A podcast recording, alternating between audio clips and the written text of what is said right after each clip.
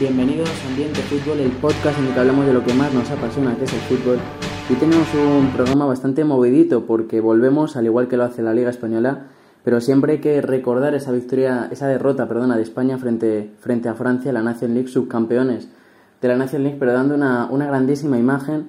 Y luego en la Liga Española hay que hablar de, del Barcelona, el único equipo que, que jugó porque ni el Madrid ni el Atleti eh, jugaron. Además también hablaremos de los equipos revelación de esta temporada como son eh, los Asuna y el Rayo Vallecano y haremos nuestra previa de la jornada de Champions. Pero si queréis, eh, lo primero las presentaciones. Yo soy Mario González y a mi lado están John Martínez. ¿Qué tal, John? Hola, muy buenas a todos. Bienvenidos a un nuevo episodio. Aquí con ganas de hablar un poco de la selección y de pues, los partidos que se han jugado esta jornada, que no, no han sido muchos. María, bueno, poco Madrid este fin de, ¿no? Hola, bienvenidos. Pues sí, la verdad es que deseando volver a ver al Madrid ya. Y Alberto López, ¿qué tal? Eh, al igual que, que España, eh, bueno, España perdió frente, frente a Francia, pero el Barcelona consiguió remontar frente, frente al Valencia, ¿no? Eh, sí, en un partido que, bueno, mejor que los últimos que jugamos la temporada, antes de empezar el parón, pero bien.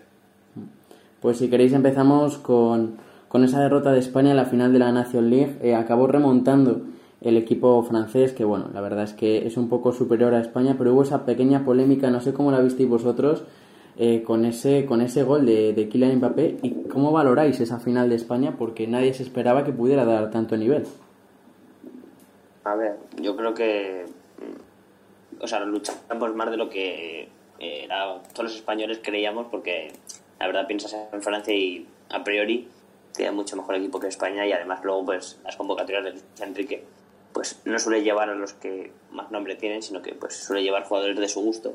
Después, bueno, siempre pues parecía que iba a ser un partido pues, que nos iban a dominar y que no íbamos a poder tener oportunidades, pero bueno, a pesar de eso empezamos ganando y yo creo que fuimos superiores todo el partido. Pero bueno, es lo que tiene Francia. Eh, quizás como no juegan a un fútbol espectacular, pero te llegan dos veces. Y pues bueno, con Mbappé, Benzema y Griezmann arriba, pues pues es mucho más fácil, ¿no? Entonces, pues fue lo que ocurrió y, por lo que has dicho, un poco de polémica por el gol de Mbappé.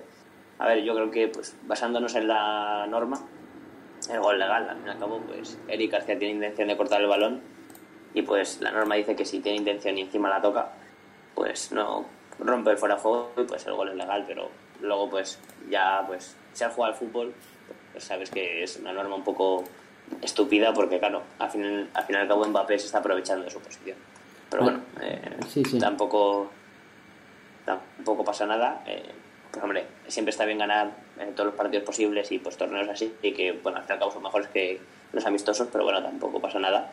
Creo que España sale beneficiada y yo estoy contento con la imagen que ha dado. O sea, al fin y al cabo, creo que dominamos todos los partidos. Es cierto que arriba tenemos un gran problema, pero bueno, los goles siempre llegan y pues yo creo que ahora quizás con la vuelta de Ansu o luego cuando vuelva Morata y llega Moreno, pues tendremos más gol, pero bueno, creo que no hay que estar preocupados por España, sino que eh, tiene pinta que tenemos un buen futuro y pues quizás en el Mundial podamos, a lo mejor no ganarlo, pero pues igual que la Eurocopa, hacer un buen papel.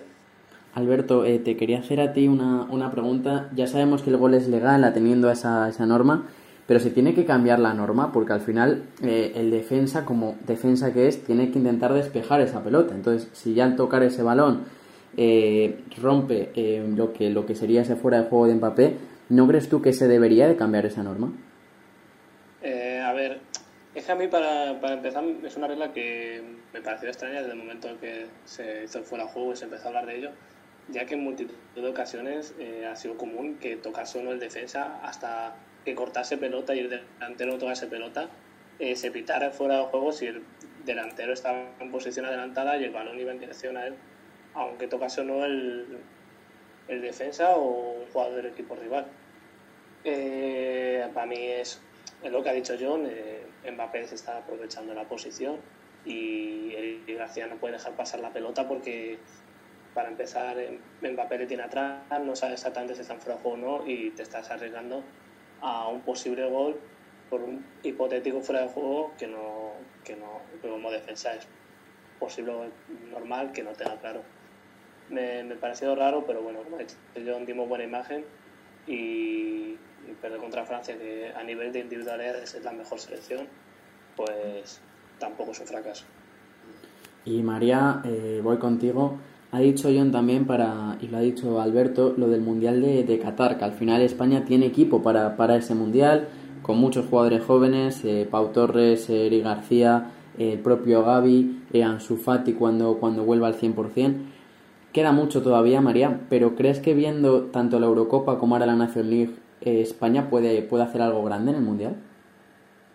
Hombre, creo que al final las sensaciones que está dejando el equipo están siendo mucho mejores de las que creo que esperamos todos, a lo mejor cuando, cuando vemos las convocatorias. Es verdad que no, no, la mayoría de gente no está muy de acuerdo con esas convocatorias o pide otro tipo de gente, pero sí es verdad que luego las sensaciones que está dejando España son buenas.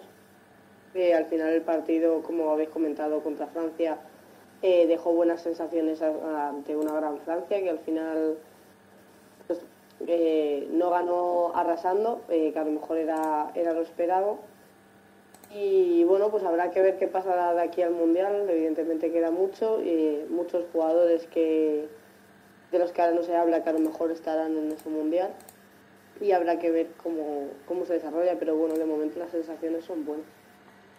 Y además, bueno, una curiosidad de esa, de esa convocatoria, aparte de, de Gaby, eh, fue que Luis Enrique jugó sin, bueno, no convocó a ningún delantero centro, teniendo hoy, por ejemplo, pues esto lo estamos grabando el lunes, ha marcado tanto Borja Iglesias como, como Raúl de Tomás, que a lo mejor no son delanteros titulares para, para esta selección, pero sí para esa figura de segundo, tercer delantero, pero es que tampoco llevó a, a Yago Aspas y aún así el equipo eh, acabó consiguiendo, consiguiendo grandes resultados y quedándose a nada de ganar el, el torneo. No sé, John, cómo lo ves tú, tú eso, la falta a lo mejor de, de nueve o de, de goles en la selección, teniendo España muy buenos nueve.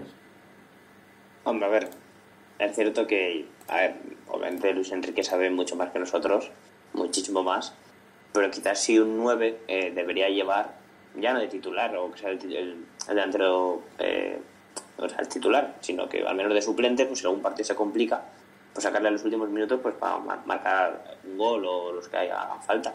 Pero bueno, a ver, el partido contra Italia demostramos que bueno, con Oyarzabal y Ferran, y Ferran eh, tenemos suficiente gol. Al cabo no llegamos muchas ocasiones y marcamos dos y, y, pudieron ser más, pero bueno, no, como hemos dicho, no son delanteros puros, entonces tampoco te pueden meter todas. Pero a ver, si no lleva delanteros, yo creo que es por algo, o sea, a ver, al fin y al cabo Luis Enrique no es tonto y que y sabe que eh, un, los delanteros son vitales y si no los llevas por algo. Es cierto que, pues hombre, lo lógico es jugar con un delantero, pero bueno, si no va bien sin él, pues tampoco tampoco vamos a decirle nada. Es lo que ha dicho María, que pues, la gente está de desacuerdo con sus convocatorias, pero él está demostrando que le funcionan y nos está callando la boca a todos. Entonces, pues bueno, no pasa nada tampoco. Claro, es que la lógica también es no llevar a Gaby, no llevar a Eric García y Luis Enrique eh, nos está, lo que has dicho tú, eh, nos está demostrando que bueno, que se está haciendo un poco su equipo como, como él quiere, como demostró en esa Eurocopa en la que eh, él es el líder y por ahora le están funcionando los, los resultados. Y no sé cómo lo veis vosotros, pero puede ser un poco esa selección más mirando para, para el futuro, no tanto para, para el presente, sino a lo mejor pues con esa llamada de Pedro Porro, de Eric García, de Pau, de Gaby, pues un poco ese bloque que quiere Luis Enrique para, para el futuro, ¿no? Luis Enrique, su principal idea, bueno, la que a mí me da a entender es eso, montar un bloque y generar equipo, eh, meter en la dinámica de, de, selección a jugadores jóvenes, ya que llevamos muchos años de transición y parecen que están empezando a dar frutos, pero no hay que olvidar que todavía seguimos en esa transición, son jugadores muy jóvenes la mayoría, eh, ya habéis hablado antes de, uno, de unos cuantos y hay muchos más. Eh, el equipo tiene una idea más de futuro, de intentar conseguir hazañas en el presente, pero que sea un equipo largo, que no dure solo dos años, intentar que lleven ocho años en la selección y ya se conozcan de muchos partidos juntos, muchas convocatorias, viajes, etcétera. Y intentar eso, eh, conseguir jugadores, meter en la dinámica de la selección y demostrar que, que España también tiene jugadores, que no tiene que depender de los 22 de siempre.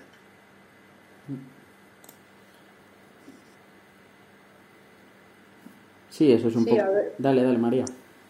A decir que sí, que al final si algo ha conseguido Luis Enrique es conseguir ese, ese cambio de edad en la selección Creo que hasta ahora, pues sí, poco a poco se han ido metiendo un, poco, un par de jugadores más jóvenes, pero al final el cambio no se había hecho y sin duda eso sí es algo que ha hecho Luis Enrique, a pesar de, que se pueda estar más de acuerdo o menos de acuerdo con sus decisiones. Y al final eh, un, cambio de edad como, el que está haciendo España, pues también te, invita a pensar en el futuro porque ah, evidentemente todos los frutos no los puede dar ahora. Son jugadores muy jóvenes, muchos casi no tienen importancia en, en sus propios clubes y, y, bueno, hay que ver cómo se desarrollan, cómo, cómo consiguen combinar juntos, si, si consiguen encajar y a ver qué, qué resultados nos da esta selección de cara al futuro. Pues cerramos con la selección española con esta reflexión de cara, de cara al futuro. Y nos metemos, Alberto, en el tema del Barcelona, porque no jugaron en Atlético Madrid, no jugaron ni Real Madrid, pero sí lo hizo el conjunto, el conjunto culé, que venía de una racha muy mala, apenas una victoria en, en los últimos seis partidos, pero ahora se gana el Valencia, el equipo de José Bordalás, se gana sobre todo remontando el encuentro. No sé, no sé tú, Alberto, si puede ser un poco ese brote de, de esperanza, sobre todo ahora para que llega dentro de poco el Clásico, vuelve otra vez la Champions si crees que el equipo puede reflotar o que este Barça, eh, esta victoria fue únicamente un espejismo. A ver, eh, yo pienso que el equipo puede reflotar un poco, pero que hay que mantener la calma porque eh, todavía seguimos teniendo problemas, fallamos mucho en defensa y la mayor confianza a mí me la da que están empezando a volver de lesión jugadores muy importantes o que pueden llegar a ser muy importantes eh, de Sansu Fati, que dejaba muchas dudas después de, mucho, de tanto tiempo lesionado. Ha vuelto con, con, dos goles en dos partidos de liga y contra el Valencia metió un gran gol. Eh, ahora ha vuelto el Kun Agüero, que debutó el otro día cinco minutos nada más. Eh, parece que está volviendo de. Eh, Pedri parece no le queda mucho. Araujo se ha lesionado, pero parece que va a estar poco tiempo lesionado. Entonces empieza a verse un poco de confianza, sobre todo en la línea delantera que teníamos muchos problemas, que eh, teníamos tres jugadores y, y, nos costaba generar fútbol y goles con Luz de Jong, con Brewer y etcétera. Pero, pero no hay que obviar la realidad. Eh, el Barça sigue mal, se nota que físicamente no es el mejor equipo, eh, la táctica sigue dejando mucho que desear.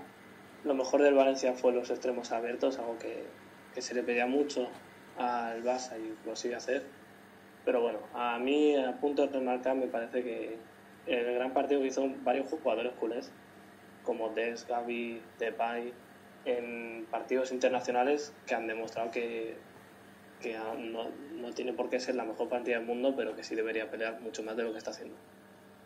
Sí, además Kuman sorprendió porque a falta de extremos puso a Serginho Des de extremo, de extremo derecho y sobre todo, no sé cómo lo ves tú, Alberto, esa dupla, ¿no? Eh, eh, Memphis Depay y Ansu Fati, que puede ser un poco la que ponga los goles, ¿no? En el, en el Barça, a falta de mejorar atrás, puede que sea un poco la solución en ataque.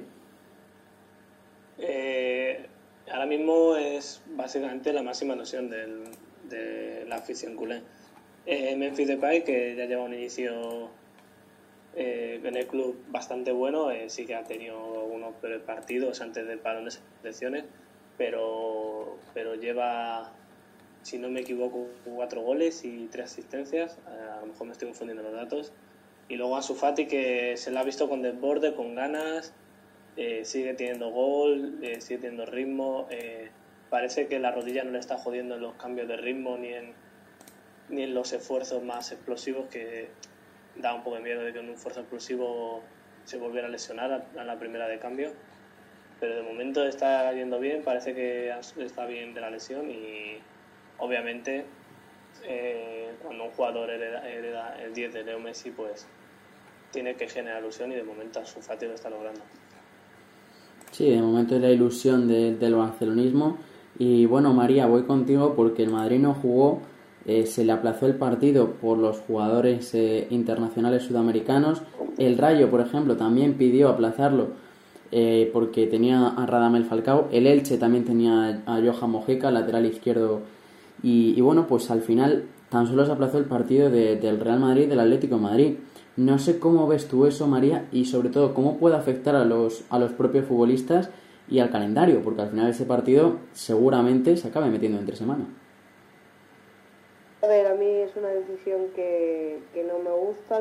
Creo que no le veo mucho el sentido porque al final es algo que solo se hace aquí, en la liga, eh, no se hace en ninguna otra liga y es algo que se han, parece que se han inventado un poco este año.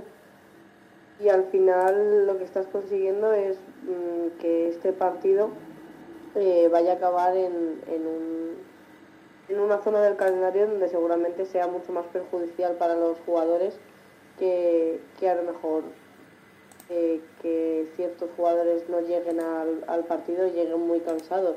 Más además, como tú has dicho, siendo, siendo el caso de Madrid o Atleti, que a lo mejor son equipos que a lo mejor tienen suficiente plantilla para afrontar eh, partidos así, creo que siempre se han hecho y no entiendo las decisiones que se están tomando ahora.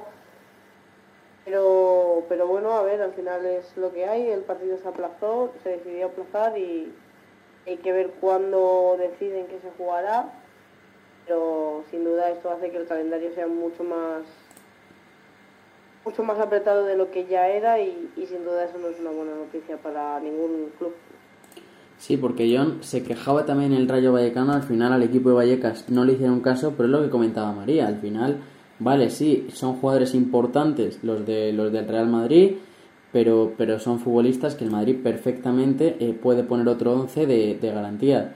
El Rayo, eh, la pérdida de Falcao sí que es verdad que es un único jugador, pero es un jugador crucial.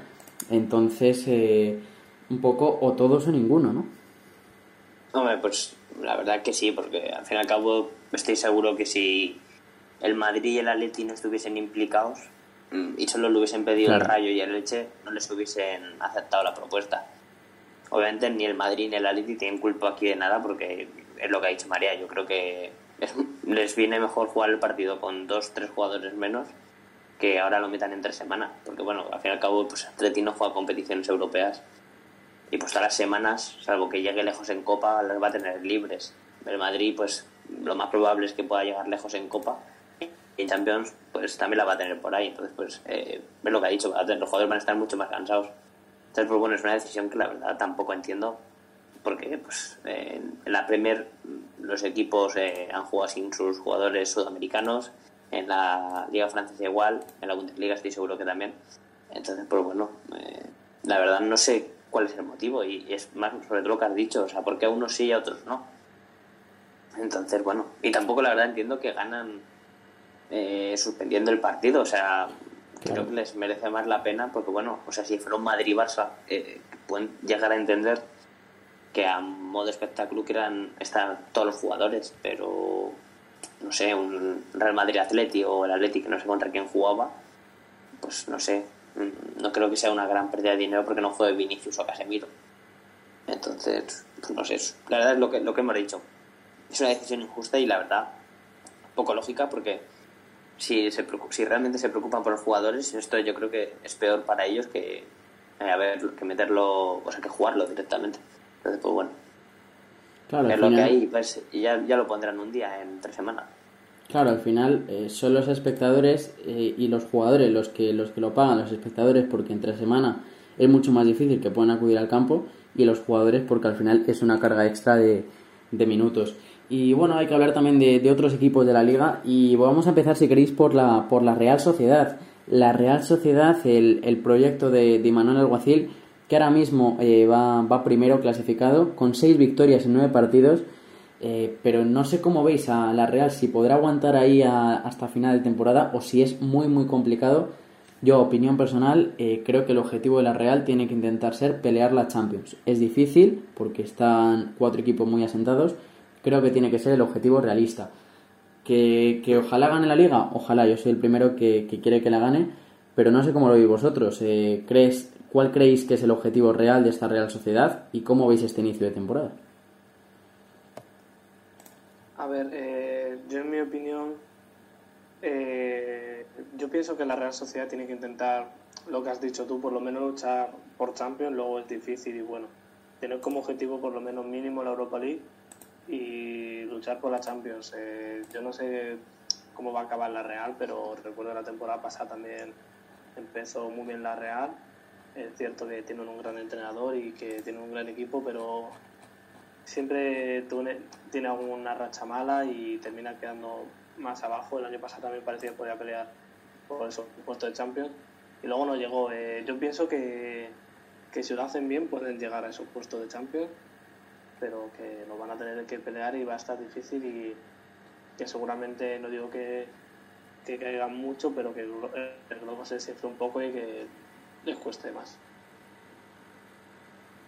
Sí, a ver, yo creo que a jornada 9 es muy difícil decir que la Real va a ganar esta liga o puede hacerlo, evidentemente no se puede decir lo contrario, al final ahora mismo está primero, pero al final eh, creo que es lo que has dicho tú, Mario, que hay que poner objetivos realistas y, ahora mismo pues eh, yo creo que es, muy difícil que la Real eh, consiga mantener consiga mantenerse ahí durante toda la liga.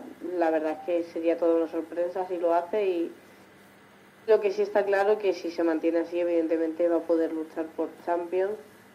Y, bueno, habrá que ver cómo, cómo se desarrolla la temporada para, la Real Sociedad. De momento, evidentemente, las sensaciones no pueden ser mejores.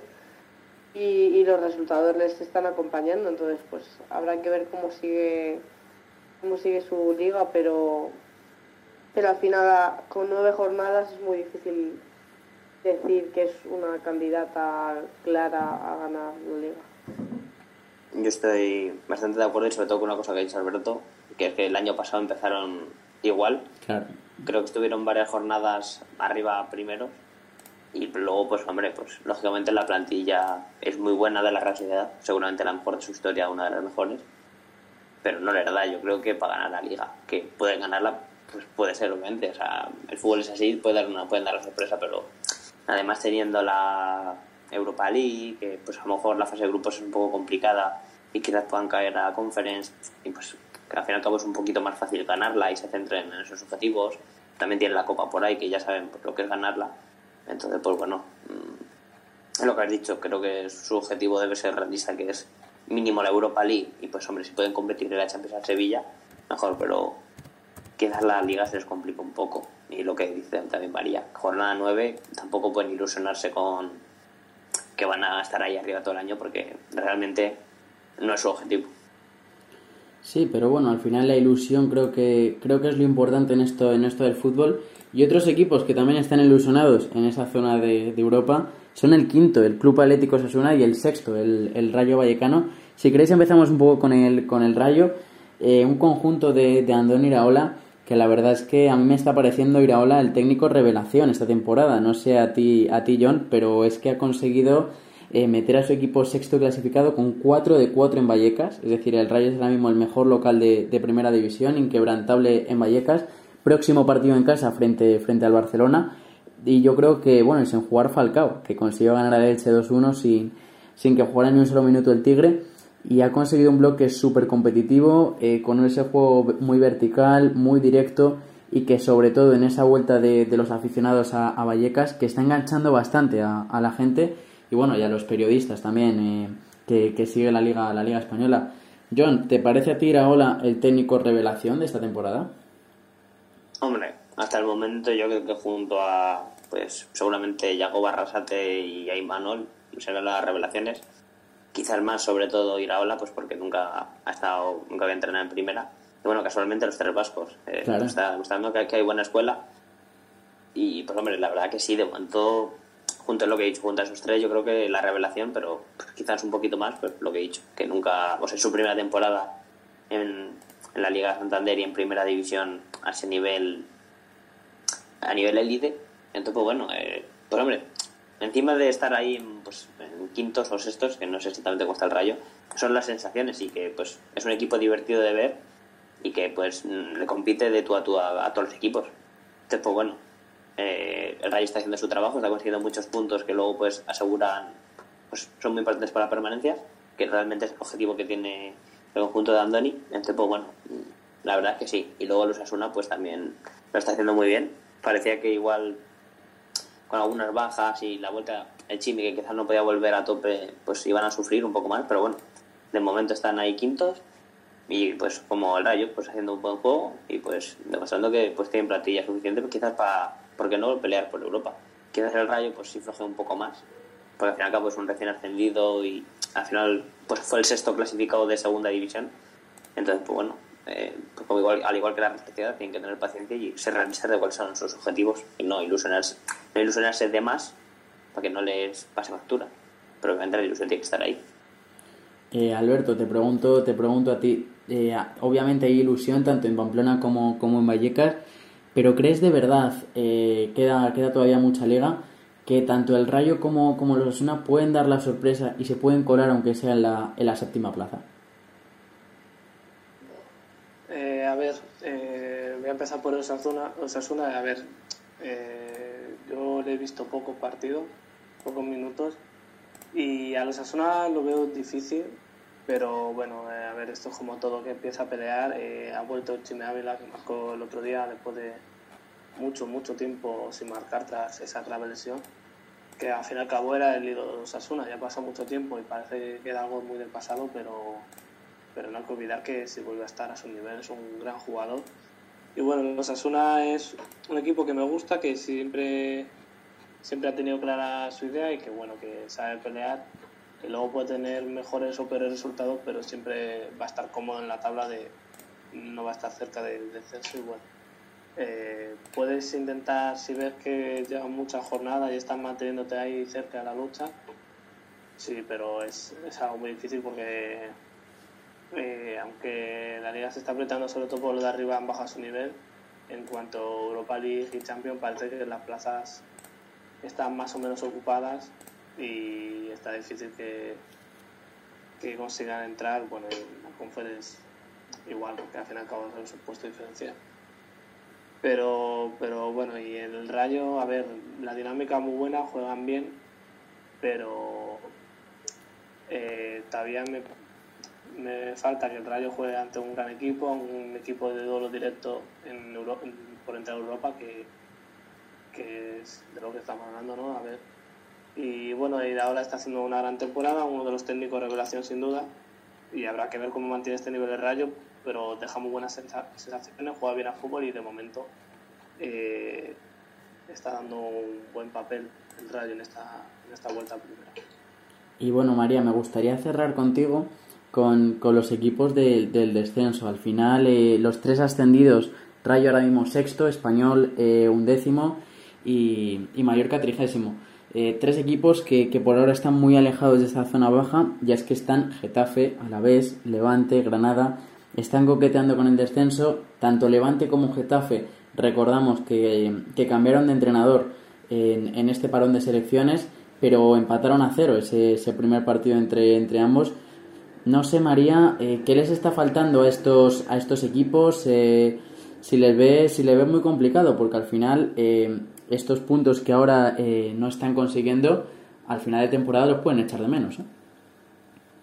Sí, es justo, justo esto último que has dicho, al final en, en esta zona de, de, la tabla cada punto vale oro y, y, sin duda todos estos puntos que se están dejando en el camino en estos partidos, pues les puede costar la vida al final de temporada, pero al final Igual que hemos hablado con la Real Primera y igual que habéis comentado antes con los puestos de Europa, es, es la jornada 9, todo puede cambiar.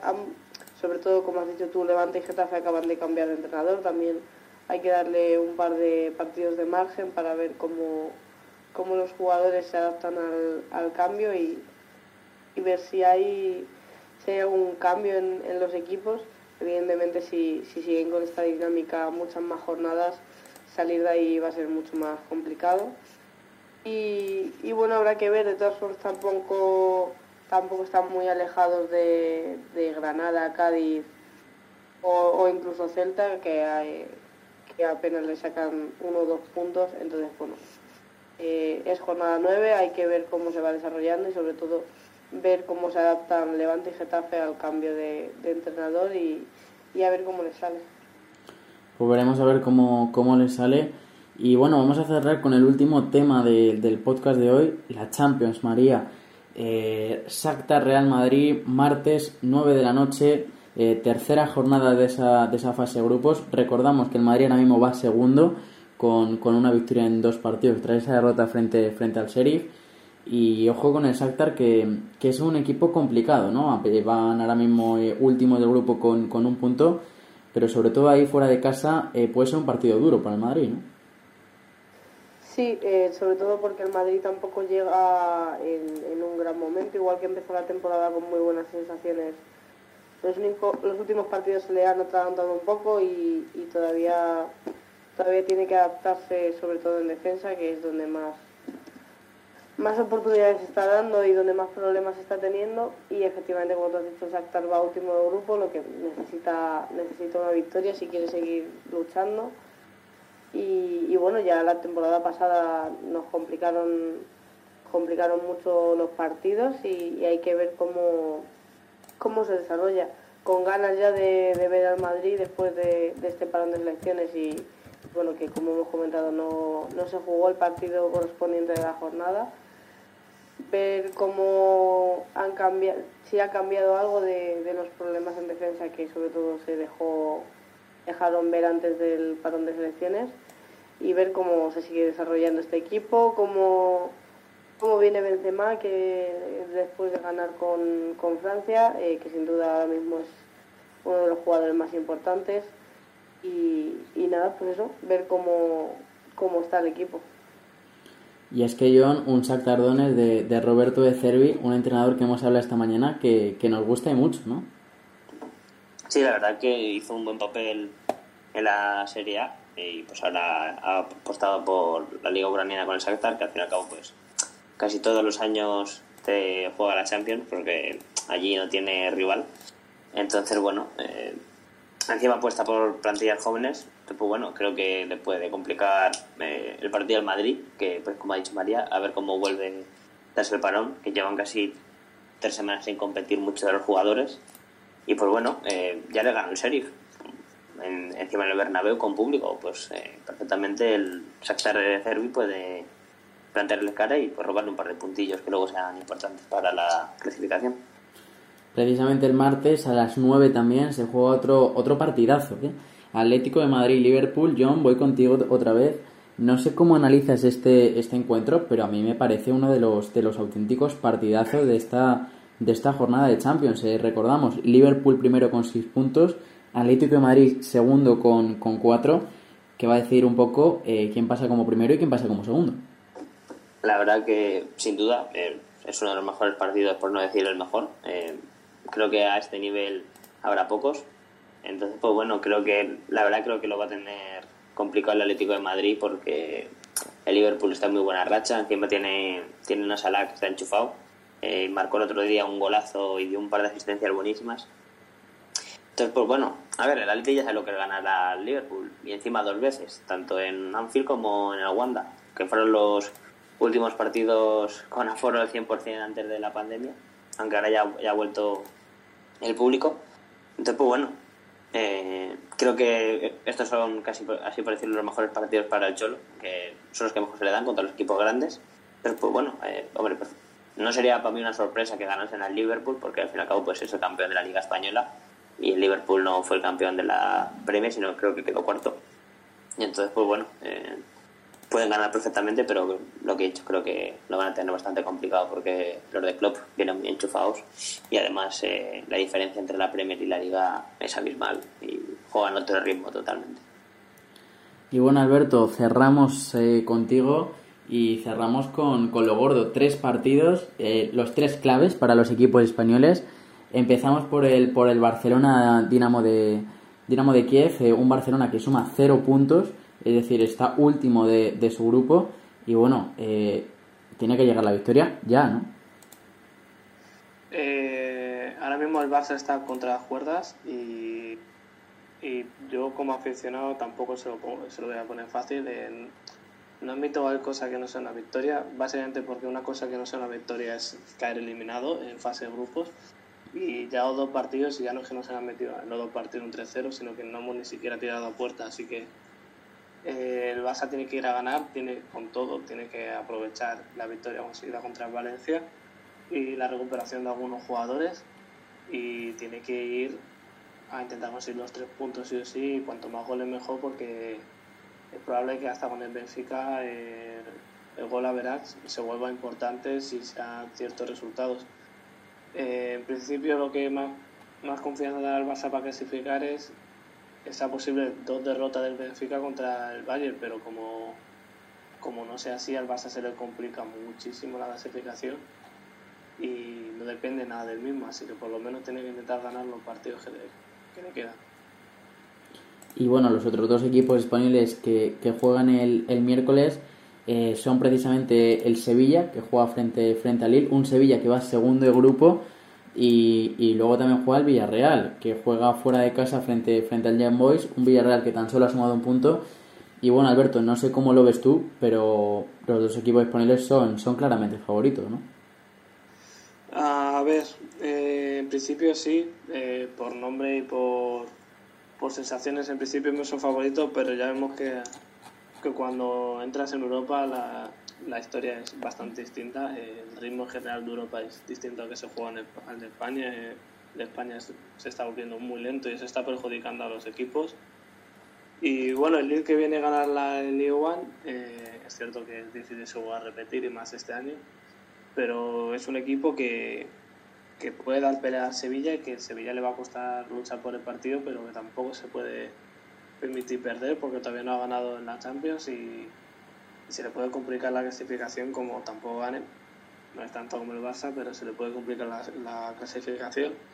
Y luego el Villarreal, que en principio es más favorito que el Sevilla contra el Lille, pero ya vimos que el Young Boys ganó al United y el fútbol es el fútbol es el Villarreal, el Villarreal sí que es cierto jugó muy bien contra el United y dejó muy buenas sensaciones pero ya, ya se ha visto de que cualquier equipo puede ganar a cualquiera y, y da igual que sea Champions, que sea la liga o la categoría que sea. Así que el Villarreal tiene que ir, a jugar su partido porque también se le puede complicar la clasificación. Ya los equipos españoles están obteniendo malos resultados en Europa, así que bueno, a ver si consiguen ganar ambos y, y se les pone de cara a los octavos. Pues bueno, con este, con este último análisis de, de, Alberto López acabamos el programa de hoy en el que bueno, hemos tocado eh, bastantes temas y nada, nos vemos como siempre la, la semana que viene. Esperemos que, que os haya gustado. Hasta la próxima. Adiós. Adiós.